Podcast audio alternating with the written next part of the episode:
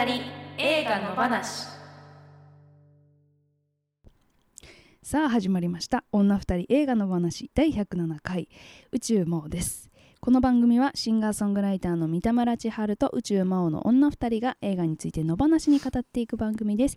映画好きなあなたやこれから好きになるあなたも一緒に楽しくおしゃべりしましょう。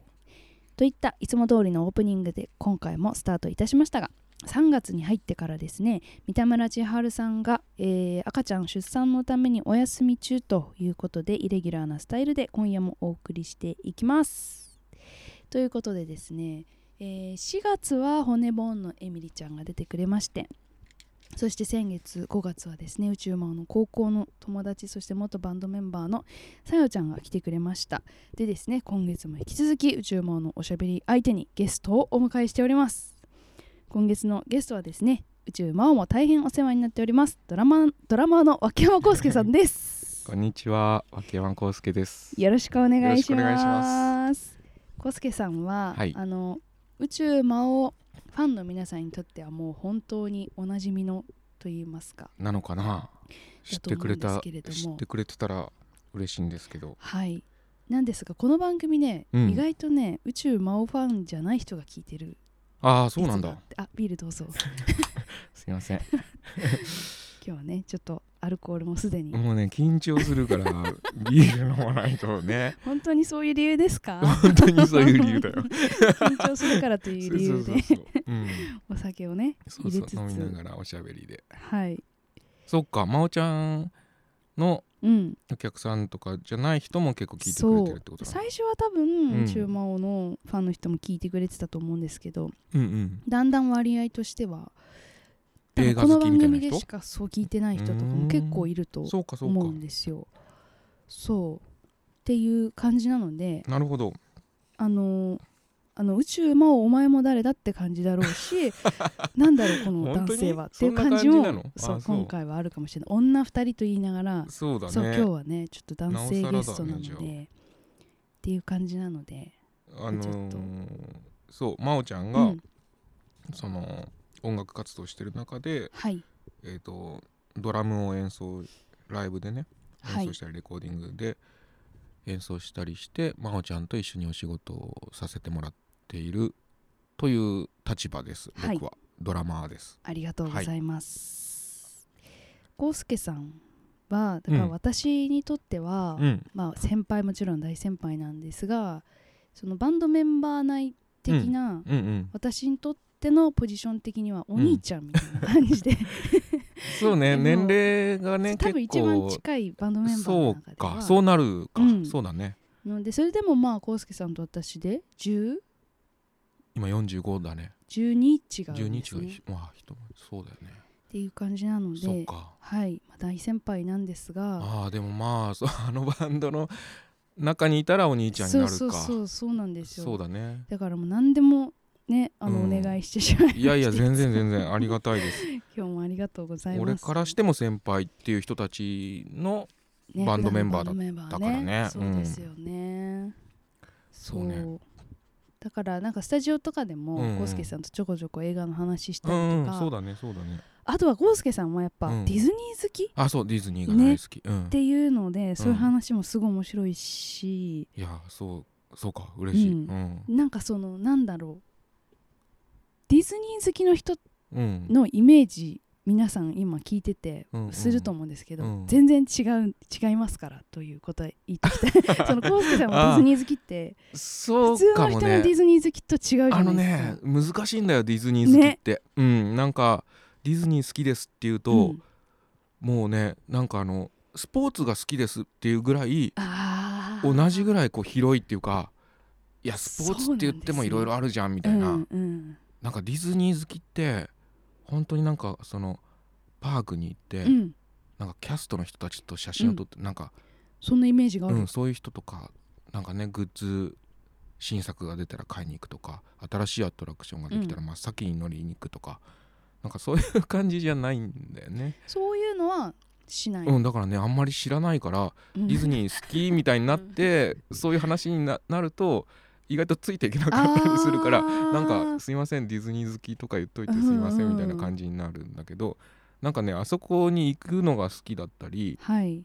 なんか散歩しに一人で行ったりうとか したりとかねしてたんだけど。でも乗り物乗るわけじゃないしキャラに詳しいとかいうわけでもない、うん、全然キャラとかに詳しくない。なんかあの場が好き、なんかああいう世界をうん。なんかこう大の大人たちが一生懸命になって作ってる感じがなんかこうちょっとグッとくるっていうか、ああすごいなみたいな、うん。そうそうそう。なんかそのディズニーウォルト・ディズニーっていう人がいた時代みたいな,、そういうものが好きなんですよあそうだからねウォルト・ディズニーが好きっぽい、うん。なんかだってどう考えても自分の幻想の世界をさあんだけ広げてさうんマオランドみたいなことじゃんディズニーランドって自分の名前をかん、ね冠にしてさ。うん確かに。そう考えたら結構おぞましいっていうか。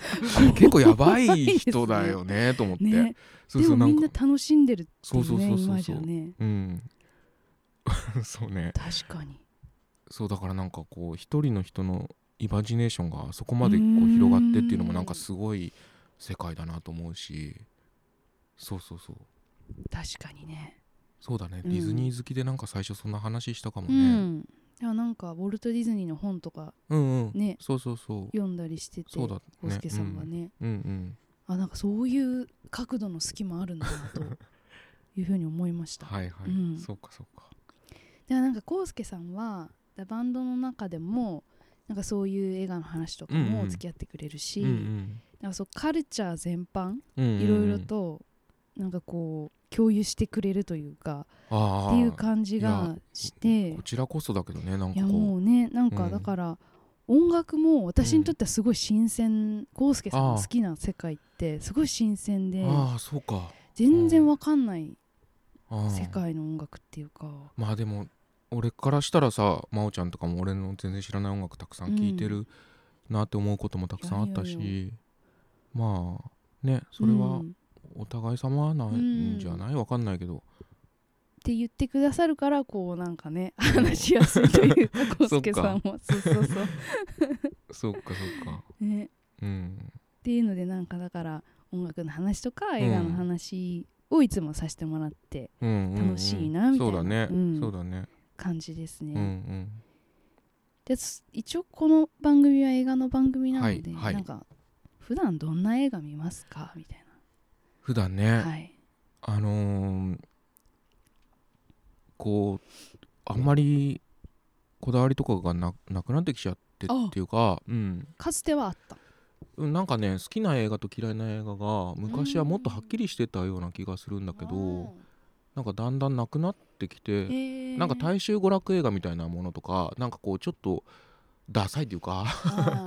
ね見たくないみたいな年頃とかもあったのね、なんかちょっと生きってね。そうそうそうそう、んんなんかジャームッシュとかさ、はいはいはい。ベンダースが好きなんだよ俺はみたいなさ、はいはいそういう時期そうそうそういう時期が結構あって。あーなんか今でもそんな感じしますけども。それは割と変化している。うんだからねあのストレンジャーシングスとかもすごい好きだしなんかあの普通にうん。そのエンタメ、うん。エンタメ度数が強いものってなんかこうちょっと昔はね本当にうん。あの映画好きになった入り口はそうそういうのあんま苦手でなんかこううんなんかねこうあかっこいいと思われたかったんじゃない？ああその自分が好きなものを ちょっとおしゃれなものをそうそう。なんかトム・ウェイツって、うん。あのミュージシャンがはい。大好きで、でトム・ウェイツがジャームッシュの映画にたくさん出てたりとかしそうてなんですね。そうそうそう。へーそれでなんか最初はトム・ウェイツから入って、うん。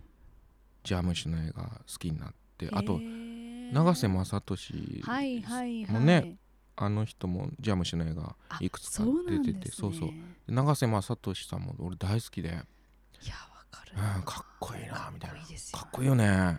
なんですかね。なんかもう映画でしか存在しない人っていうか、なんかねザ映画の人そうね、ん。そうだね。確かにそうだね、ん。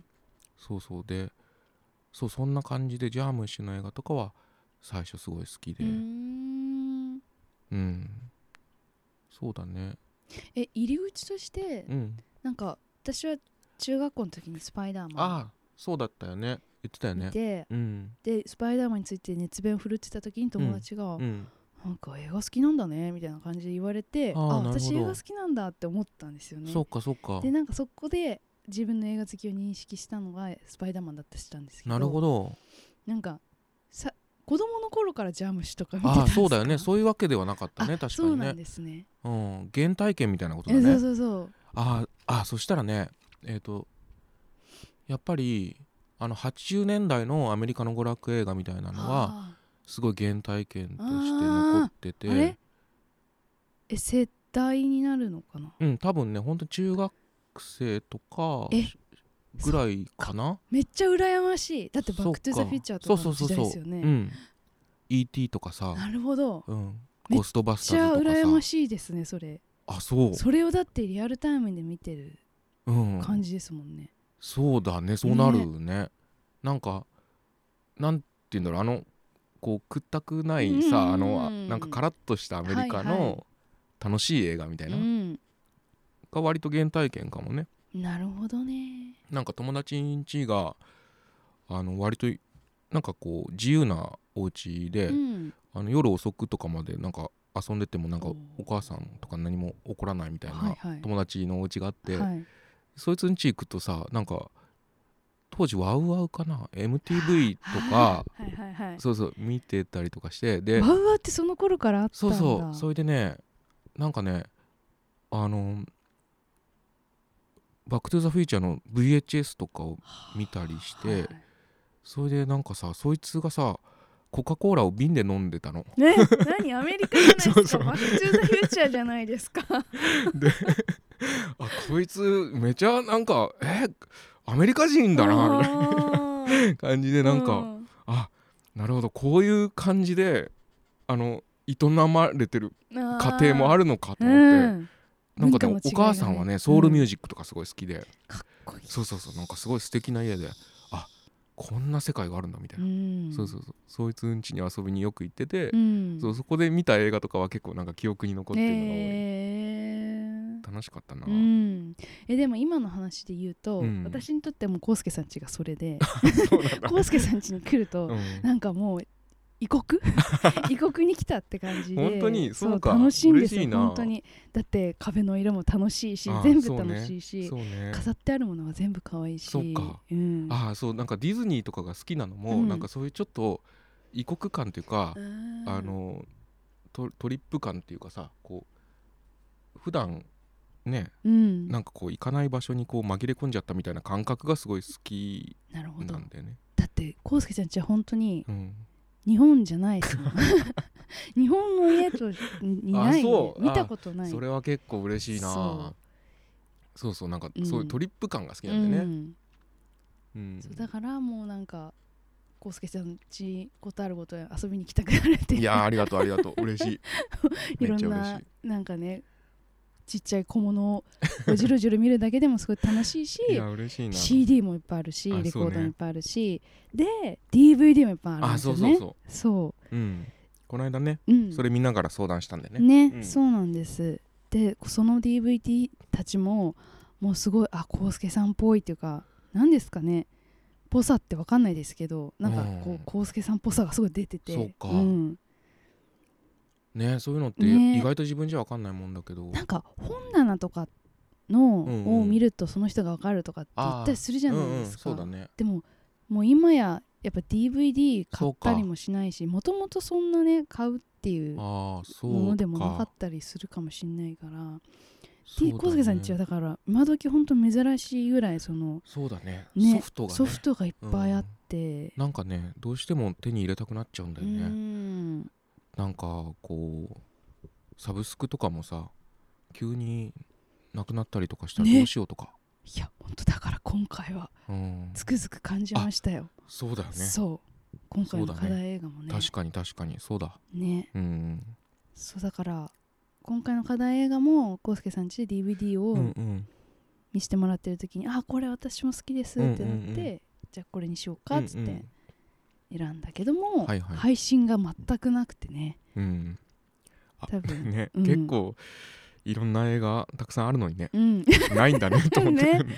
いやそうないってだからさこやっぱでもどうなんだろう。慣れすぎてた。そういう何でもネット上にあるだろうそうって思っちゃってて。そうだよね。ん、本当に何でもあるから。ね。うん。でもあやっぱないものもあんだなっうんていう。そうだね。ね。え、うんでもないものにたどり着けたことの方が逆に嬉しいかもっていうか、うんうん。そのうんうんうん。ね。うん。そうね。その古本屋さんでなんかこう全然ねうん。出会ったこともない本に出会うような気持ちというかそうだね。あこれはないんだっていうなんかこの世の中の需要としてはいはい違うんだみたいな、うん分かるっていうか、はいはいそうだね。ね。なんかすごいよく分かったそうだね。インターネット上のものがねこマジョリティなのかなっていうね、なんかそういうねそ感うだよね。覚になってきて、ううん。そうね。うん。でもね後でそのお話しするけど普通にさ、映画賞とかも撮ってるような映画なのに、意外とねそんなもんなんだねって感じだね。そうなんですよね、うん。うん。まあでもそういうなんだろうだからコウスケさんっていう人のはい。コウスケさんが好きなものって、はいはい。私の中でもそんなドメジャーなものじゃないだろうなっていうのはもともとイメージとしてあって、うん。うん。うん。でそのコウスケさんが持ってる DVD で でしかも私も20年前に見たっ ことがあるだけの映画でそうかそうか。うんうんうん。ていうなんかすごい細いあなるほどね。そうか。小さな穴にを通った映画の気がしたんですよね。なるほど。うん、いろんな偶然が重なってポンって、どね。これにしようみたいになって。っそうかそうか。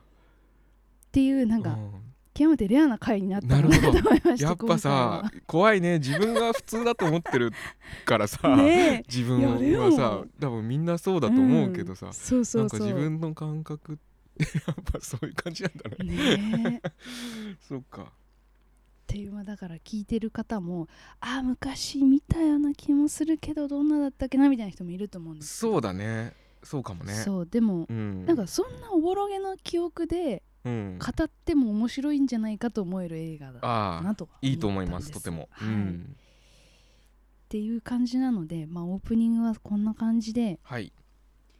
本編の方にはい。行ってみようかと思います。はい毎週一つの作品を取り上げて語っていきます。今週の作品はアルフォンソ・キュアロン監督「天国の口終わりの楽園。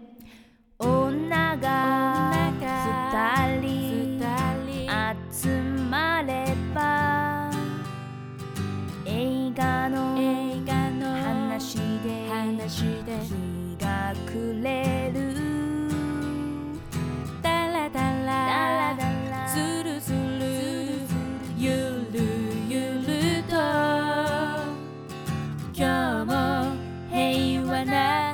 木曜日。今日も平和な木曜日。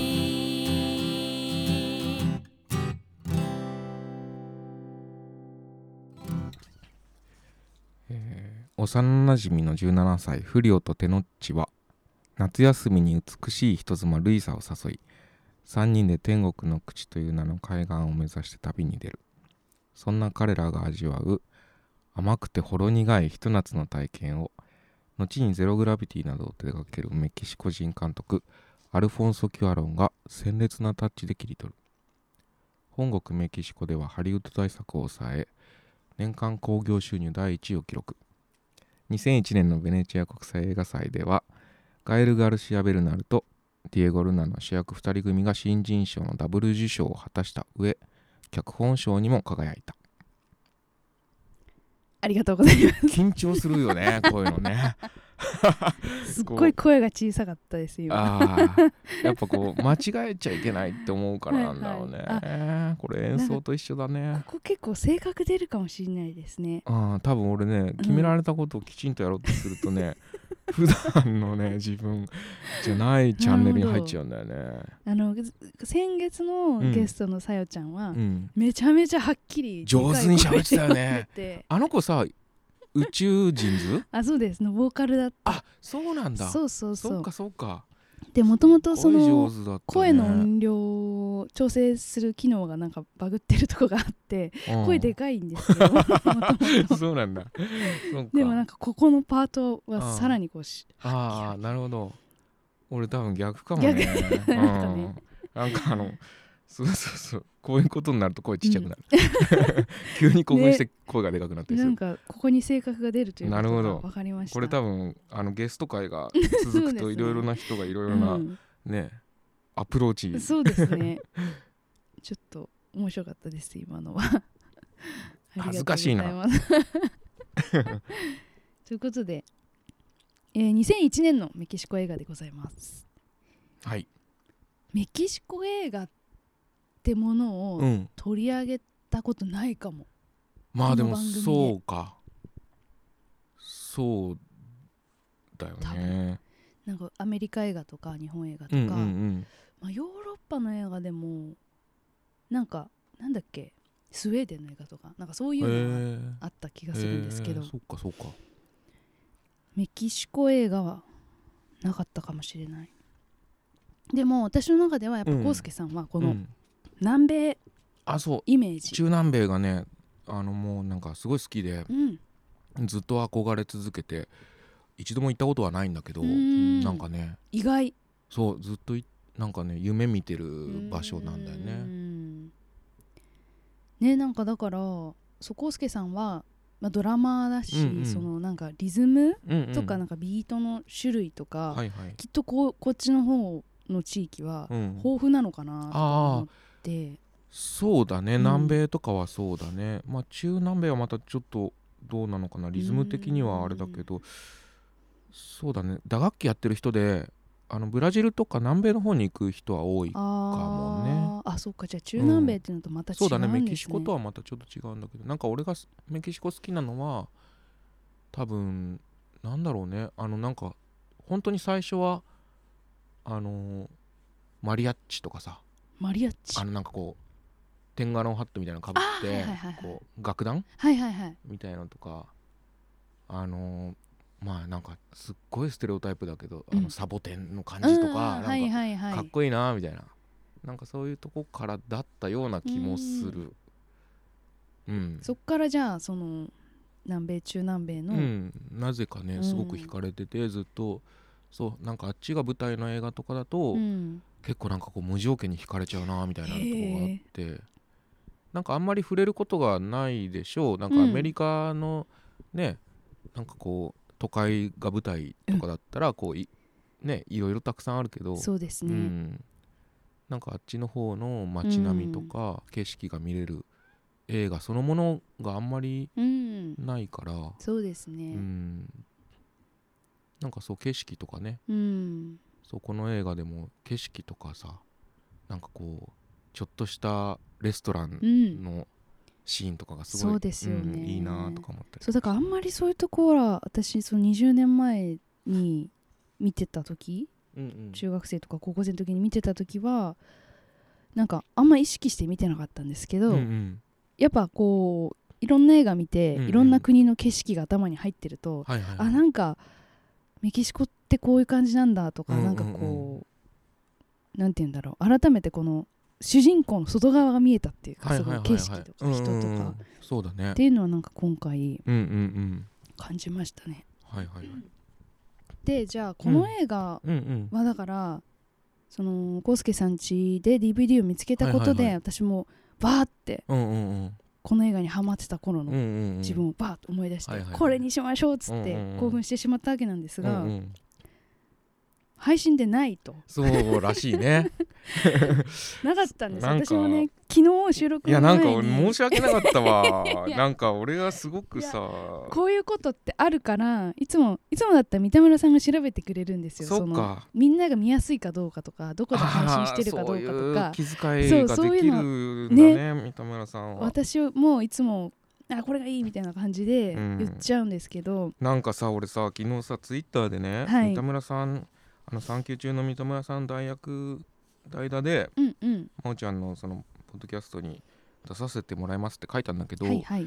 なんかさ代打って書いたけど なんかちょっと気悪いかなと思って三田村さん。なんか私の代わりできると思うんだよみたいな。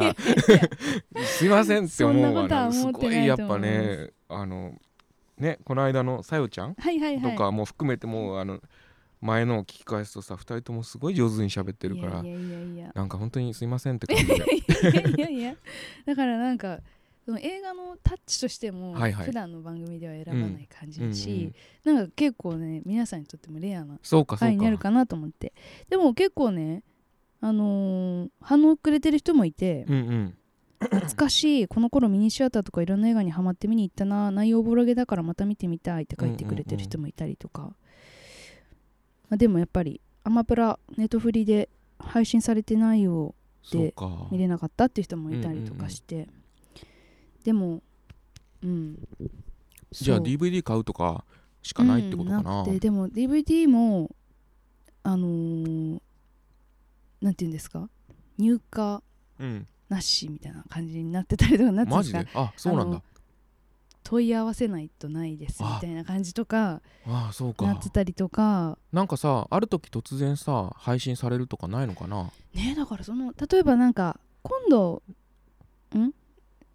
なんかガエルガエル調べるなら例えばうん。新作があったらとかね,、そういうタイミングにバーねって出たりするのかもしれないんですけど。なんかねそうだよね。ねえいや本当にたくさんの人に見てほしい映画だと思思うんだけどな。うんえでもなんか人に勧められるかっていうと、うん。どうかな？あそう。わかんないですけど。そうか。うん。なんかそうね。うん、でもなんか私もまだだその時見た時初めて見たのはこれ一応 R15 あそうかそうか。でうんうん。でも私まあだからギリギリ見れた年かもっと下だったかもしれないですけど。かそうか。あそんな感じか。そう多分公開当初。そうか。でテレテレビでやってるの見てるから高校生とかなのかな。あーテレビでやってたのか。そうあのーケーブルテレビとかであケーブルテレビね。見そうか。てっていうのが私はあったんですけどでもその時になんかなんだろう。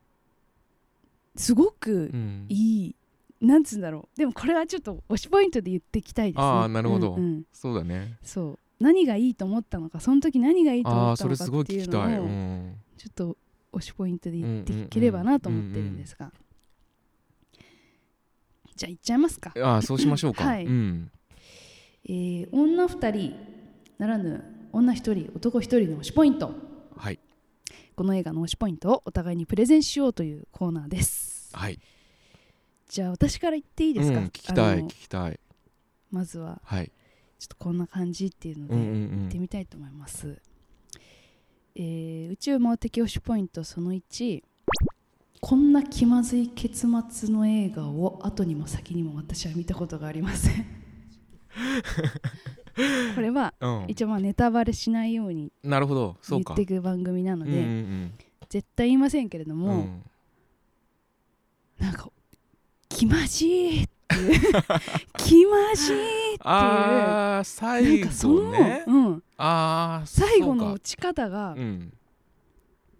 なんかこう映画のなるほトーどン。そうかそうか。だからなんか子供にとってはちょっとなんか難しかったんですよね。なんかこのトーンが。うんうんうんうんでまあでも南米で気持ちよくて、うんうんうんうんでなんかこう情熱的な映画で、うんはいはいはい。っはいていうトーンで見てて、うんうんうん。最後の落ち方、うんなんかいろんなもの情報が一気にガンって最後来て、そうだね。うん。なんじゃこの映画はみたいな、そうか。うん。でもなんかすっごいなんていうんですかね。やっぱ一緒に旅してる気分で見てたから、そうだよね。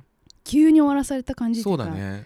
えめっちゃ楽しかったじゃんこの旅、うん。うん。うん。なのに、うんうんうんうんみたいな。はいはいはい。あなるほどね。うんなんかそういきなりガーンって終わらされてなんかそのどこに向かうか、はいはいはい。全く想像しないまま一緒に旅してた感じで、うんうん子供ながら、はいはいはい。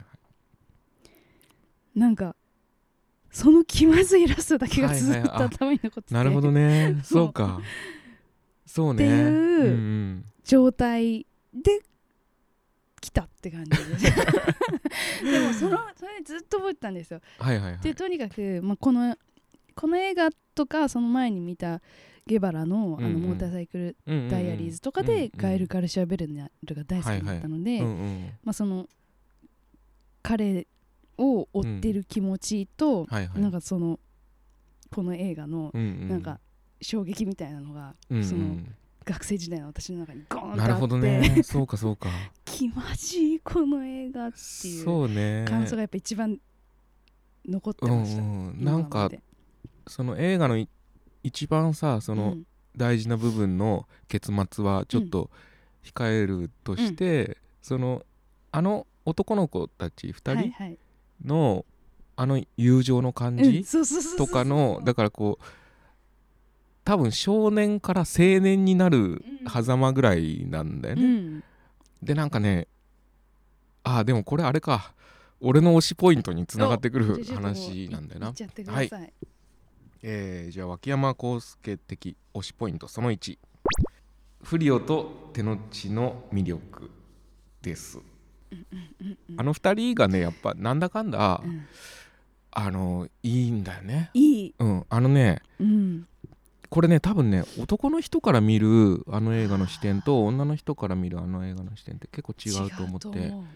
で俺ね多分この映画を見たのが20代の半ばぐらいの頃ででこの子たち多分17歳？そうですね役の設定上ね、うん。そうだけどなんかこうねマインド的にはもうほとんどなんかあの近いっていうかすごくシンパシーを感じるような感じでなんかね多分いろいろあるのよ。あの、うん。映画のさこう下敷きにされてるようなこうなんかこう裏のテーマみたいなものとかはいはいはい。もたくさんあるんだろうけど、うんうんなんかまずはあのなんか2人の感じ？うん。がもうたまんなく好きで。そうですね、うん、なんかもうさあの多分男の人だったら、うん。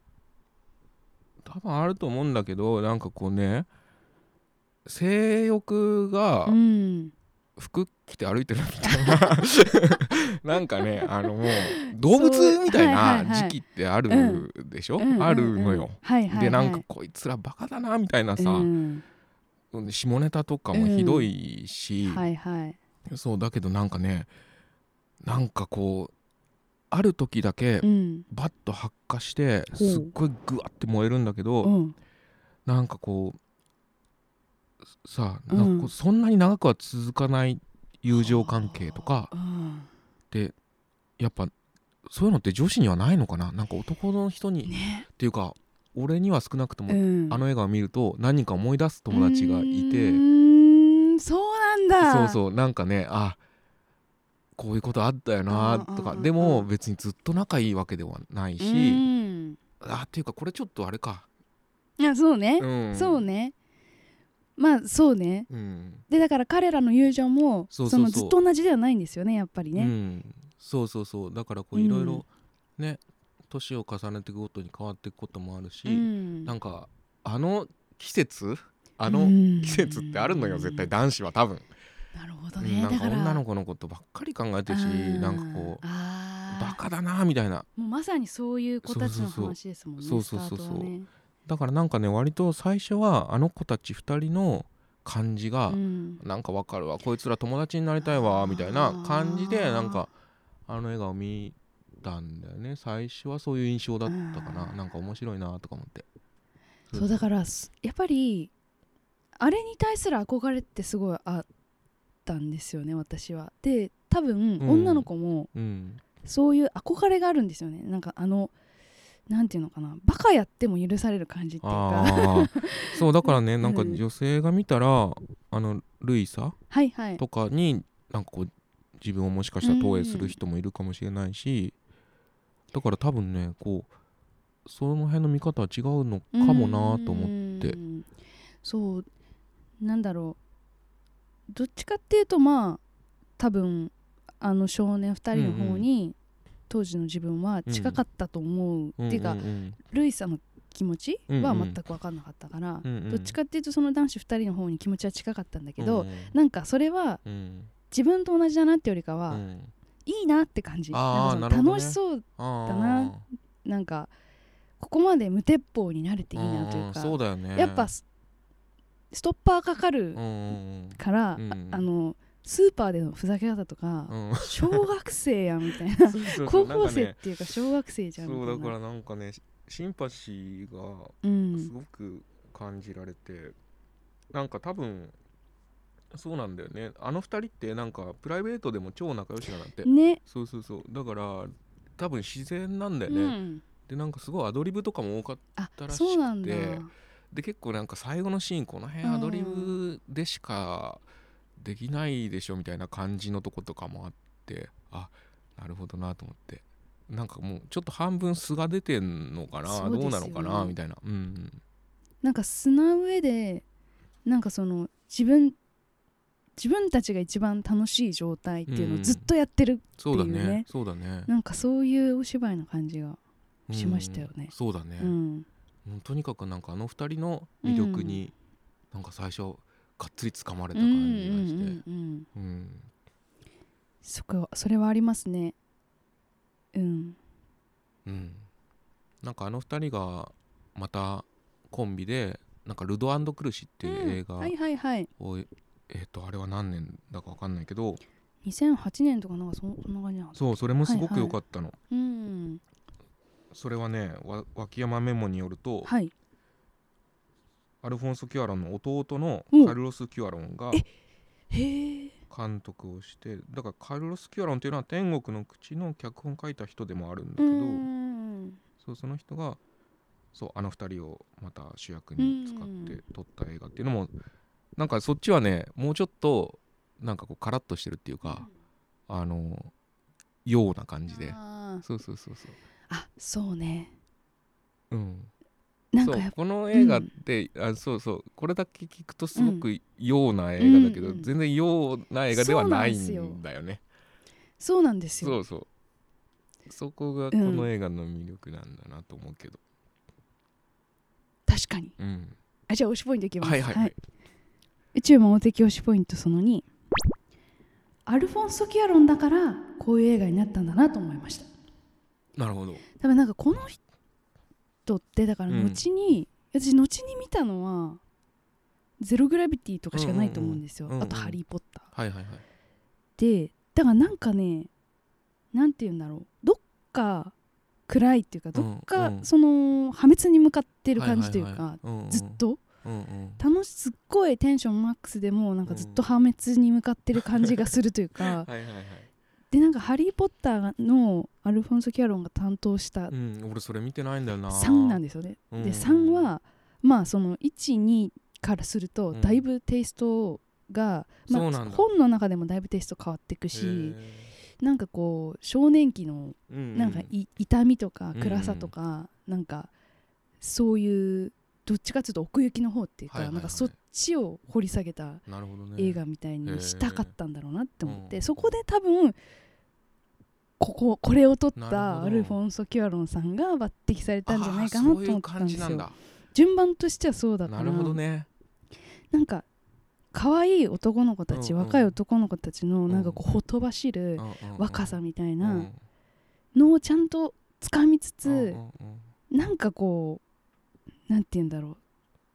それのすぐ裏側にある漆黒の闇みたいな。なんかそういうのを、なんかこうチラチラチラチラってさせていくみたいなああなるほどね。感じがあっあーそれ見ててみたくなったな。そう。っていうので多分「ハリー・ポッターは」ばこう抜擢されたんじゃないかなって、なるほどね。多分この映画があったからそういう若い男の子の描き方みたいな。そうかそうか。うん。なるほど。うん、ハリー・ポッターも好きって言ってたよね。まーちゃんね。そうなんですけど、ね。映画はねでもそんな見てなくて、うん。本が好きだったの？そう。ででも「ハリー・ポッター」どっちかっていうとその世界観が12の方が私の中の世界観にあってて、うん。3からいきなり変わっちゃったんあでそのそうなんだ。よめっちゃダークになってでその私はそのイギリスのなんかこう魔法学校みたいな感じがすごい好きだったのに、そういう要素一切なくなって普通の子たちになったんですよなんかあ風貌が。そうなんだ。あー三作目で。そね。そうそうそう、だから普通の子たちの青春のなんて言うんだろうその成長期のなんかこうん。う成長痛みたいな,、なんかそういう痛さみたいなのを、うんうんうん。多分切り取るために子供っぽい要素排除したんだと思うんですけど。なるほどね。そうかっていうなんかそこそこの前にある映画なんだなってなんかこう思いながら見てたですよね、なん今回。そうか、うん、なんかあのローマとかはいはい。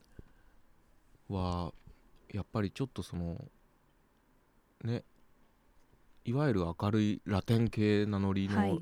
明るい映画とかでは全然ないもんね、ねだからどっちかっていうとそういうほそっちの引力が強い人っていうか、うん。負の引力というか負っていうか、ちゃんと見る人っていうか、うんうん。現実を見てるね人っていそう感じがして。うん。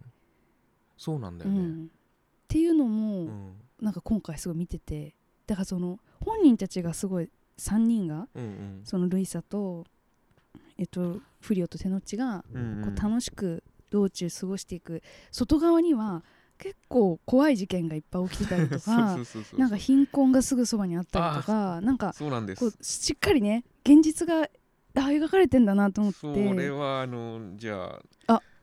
脇山浩介的に推しポイントそのおお願いし2ます。でいいですか、はいお願いします。えっ、とモノローグの存在っあていうことなんですけどモノローグってあのナレーションみたいなやつ、うん。あれがさ突然こうバッて音が切れてはい。語りが入って多分この映画ってあのモノローグがあるのとないのとでは、もうなんか大違いでなんかあのあれってこれは多分ネタバレじゃないからいいと思うんだけどその誰の存在でもないっていうか誰の登場人物の誰のあの言葉でもなくてうん。そのなんか紙視点とか言うらしいね。あの小はいはいはい。説用語とかで。わかんない。なんかそのその画面に出てる登場人物の誰も知り得ない情報とかを語る立場の人がいるっていうのが、あの映画に常にこう入ってくるでしょ、はいはい。でそのさっき言ったみたいにその性衝動の塊みたいな子たちが、ね年上の女の人と一緒に旅に出るってうん。なんかこう超洋な映画なはずなのに、なんかこうロードムービーだからこう車の外に映し出される景色とかにさうん。意外となんかこう暗いうん。映像暗いっていうかまあなんか例えば十字架だったりなんか例えばさなんかあの一つだけ言言ってもいいか？な,、はいはいなんかあの渋滞に巻き込まれて、うんうんなんかなんなんだよとかっつって。えっとねその前にねまだこうメキシコシティの都はいはいはい。会にいる時に、なんかまたデモでもやってんじゃないかみたいはいはいはない。言ってて、そしたらなんかその渋滞の原因は実はこうでうん。こういうじゅあの理由で事故が起こって、うん。でそこで誰がどういう理由で事故をしたかとかをなんかこうモノローグで説明するみたいな、はい。はいな。んかそれって別に登場人物の誰うん。誰もね知らない情報みたいな。だからそう紙視点っていうことなのかな。なんかうん。その視点が入ることですっごくあの映画の奥行きみたいなのがうん。深まってるなと思って。それがなんかこうどっちかっていうとなんかそのメキシコのそのねうん。階級社会とかそのはないんか、い、わゆるなんかその今抱えてる問題みたいなものをこうねえぐってたりとかしててなんかこうその多分いい感じにこういい感じにっていうとあれだけど光とね影がこううん。交差する感じが俺すごい好きでたうん。多分ただただ明るい映画だったらそこまで好きになってなかったと思う。うん。なんかこうすごくねあの楽しい映画のはずなのにこうちょっと最初からそのモノローグで不穏な空気がうん。若干ね足されてきたりとかして。そうなんですよね。そうそう。なんかこう全てが終わった後にそ語ってるう。そうそう人がいるみたいな感じそうが、ね、なのそうなの。なんか俺なんかあのなんかさスコセッシとかでもたまにあるけどさ、なんかこう画面が止まってさナレーションが入って、うんはいはいはい。その全てをうん。総括した上でのね語り部がいるみたいな、なんかあの作りがすごい好きで、うんなんかこう偶話性っていうかさ物語っぽくならない？急に。うん。そうですね、俯瞰してる人がいて、うん、ストーリーになっちゃってるというか、ね、そうそうそう。ん。なんかねあの感じがすごく好きなんうだよね俺は。んなんか。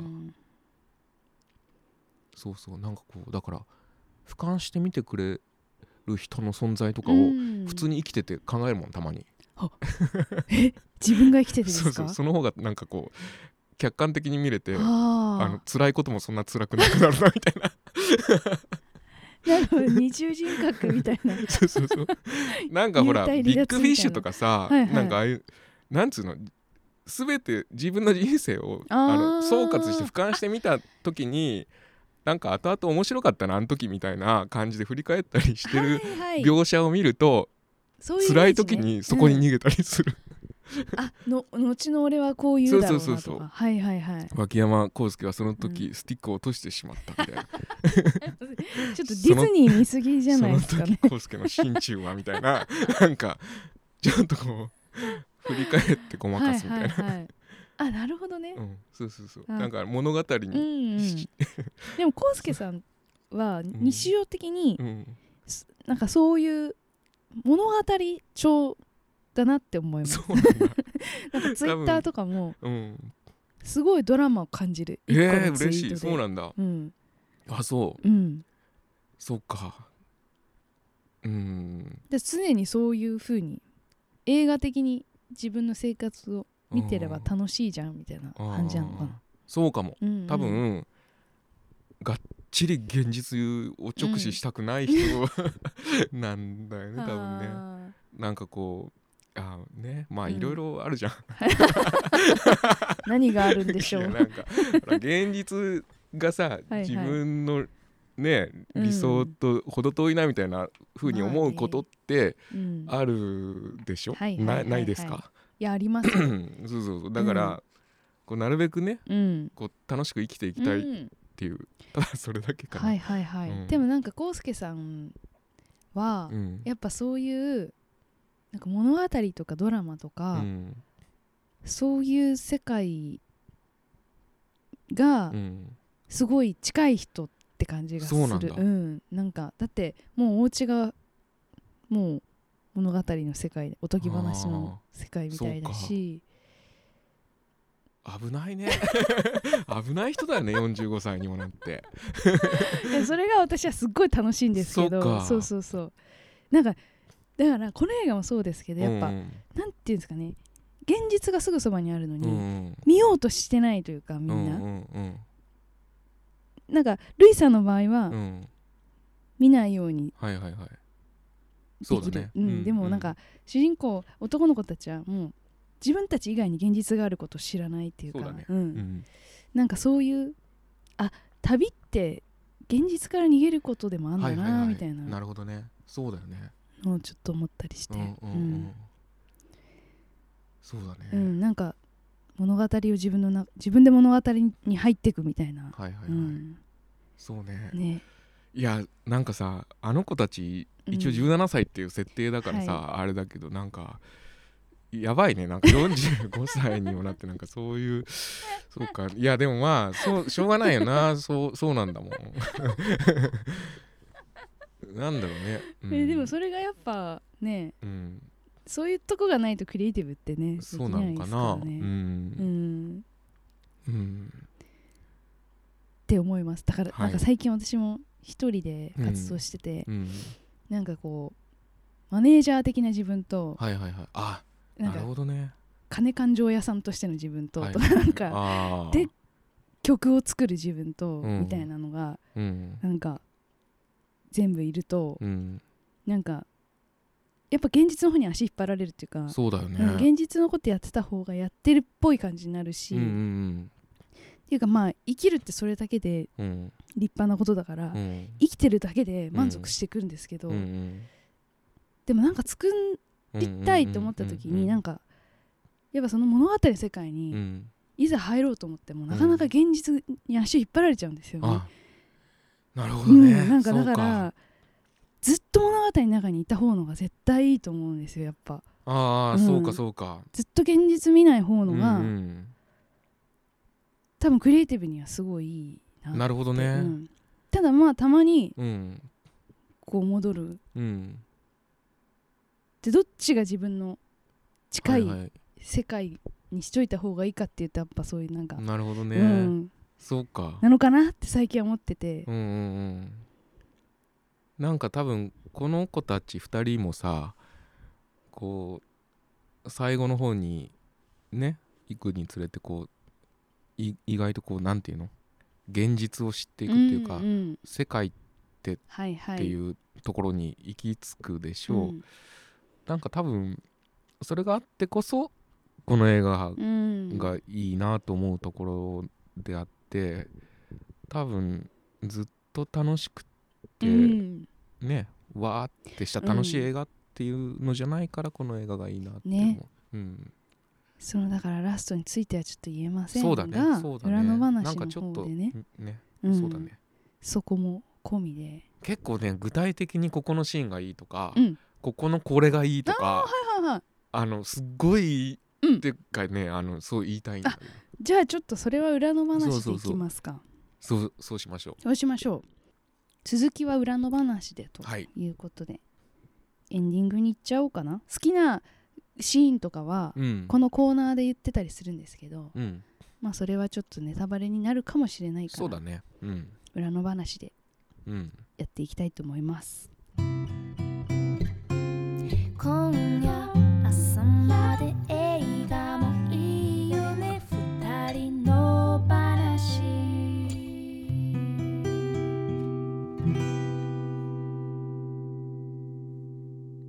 女二人映画の話。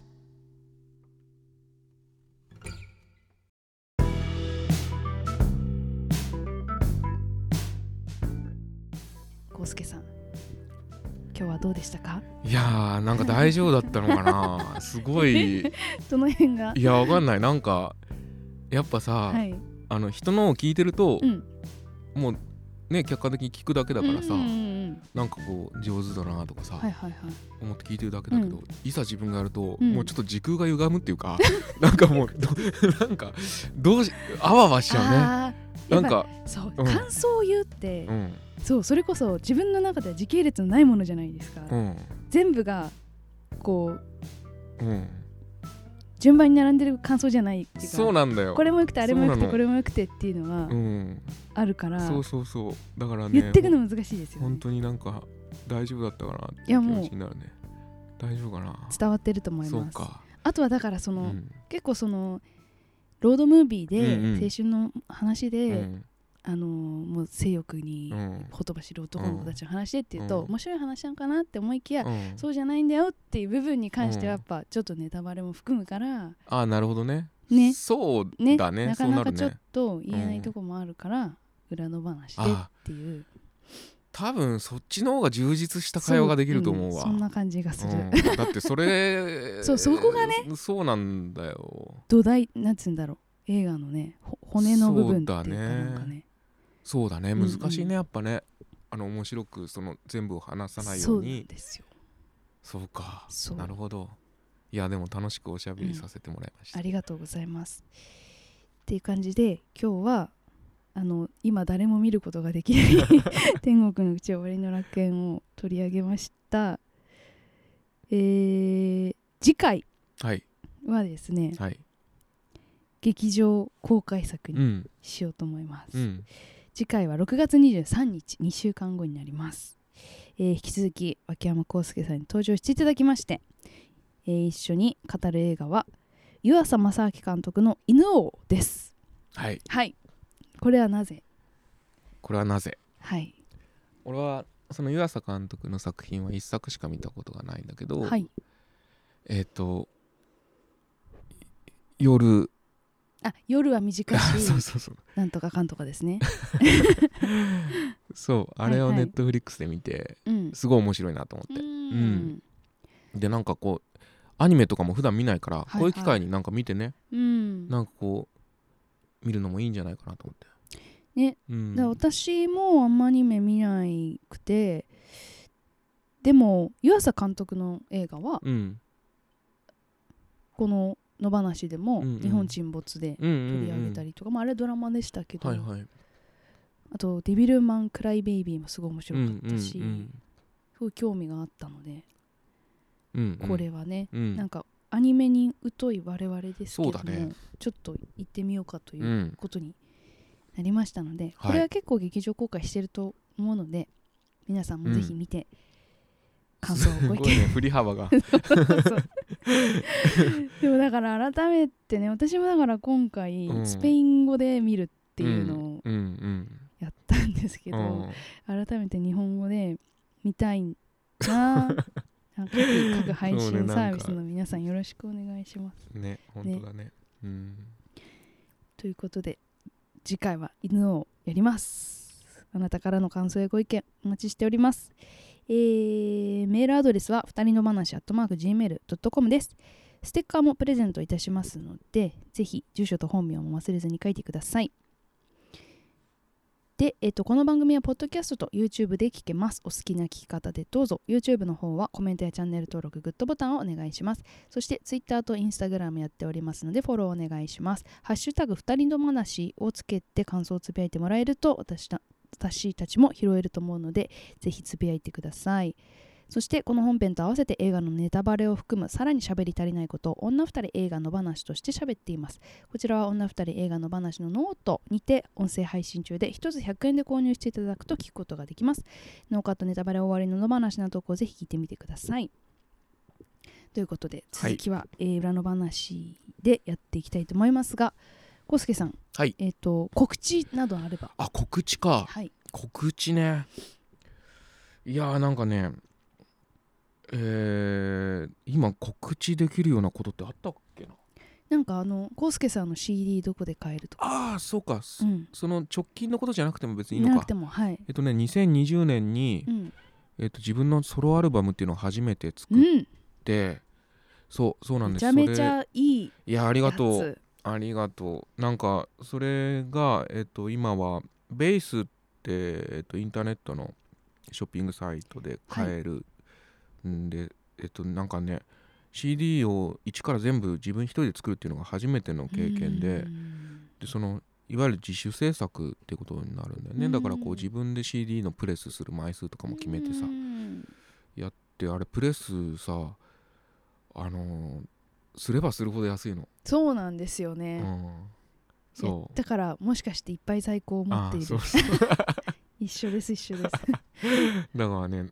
なりますよね。もうえ？え倍にしてもこんなもんか。そうそうそう。だからねなんか調子に乗ってプレスをしすぎたところ家に CD がめちゃめちゃ余ってるので あのぜひあのさっきも言ってたみたいにね今日のその映画もね、うん。DVD でしか今んとこねうん。見れないとかなんか多分俺がさそういう考え方のひ人だからなんかそういう映画好きなのか分かんないけど、うんなんかサブスクとかも多分あの今はやってるんだけど、はいはい。多分ねあの閉じちゃう予定なので、そうなんですね、うん。え。だっていろいろさ あもう分かんない。どこまで言っていいか分かんない。それは裏で言えるやつですか？そうだね。なんかサブスクやってるよりなんか普通にうん。本当に自分の音楽に惹かれた人がねあの調べて買ってくれたりとかしてくれた方がいいかなうんうんうん。とか思い始めたりとかして、一番いいですねそのそうそうそう、うんだからあのなんかねあれね閉じるのもねちょっと一回やっちゃうとね閉じるのタイミングそういうもんなんですね。そうあるみたいで。契約だからね今はねあのまあいつまでとは言わないけど、うん。今はちょっと閉じれないっていうとちょっとあれだけど閉じれないんだけどうん。まあちょっとそのうち閉じようと思ってるんでねあの CD あのね結構その俺はさ CD とかそのレコードとかもさジャケットとかさ、はいはい、ね、そういうのが好きだったりするから、すっごいこだわってますよね。そうう。ん。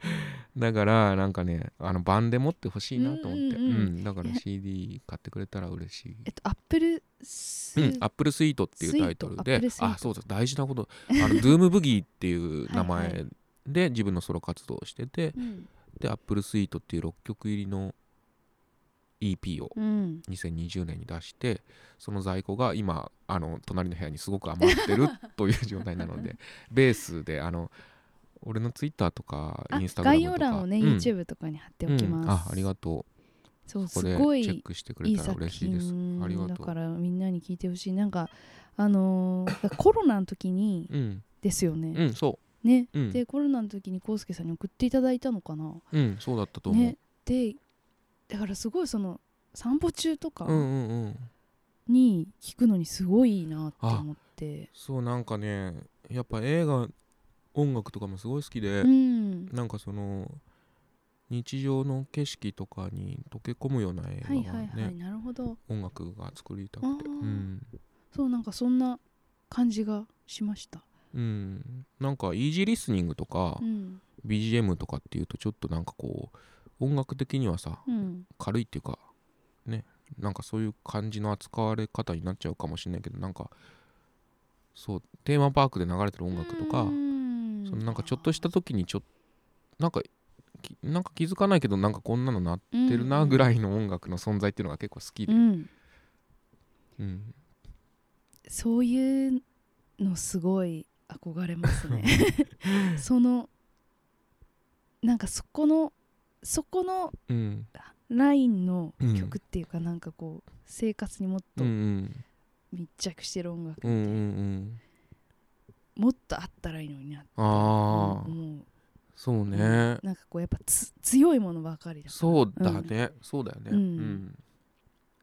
なんかほんと毎日食べるご飯みたいな感じの音楽だはいはい。はいったらいいなーって。そういうそういう音楽だと思います。康介さん。いやーなんか。毎日食べたくなる。あー嬉しい。ありがとうございます。ベースで買えるはい、ベースで買えます。ということなので、ぜひ買ってください、えーそして宇宙魔王のライブでもうん。さんたまに叩いていただいたりはい。してますので、はいえっと2人とも誰だかよくわからないっていう人はあ。ぜひライブに来てそうだね。そういう人がさこの50何分聞いてくれてる。る可能性もあるうんんっていうですよのはね。でももう告知のコーナー入ったら来てるかもしれなあーないですけど。るほど。そうかそうか。そうだね。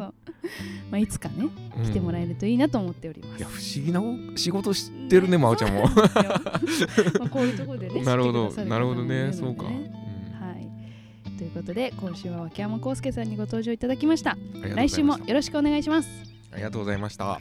次回は6月23日木曜日配信です。お楽しみに。さようなら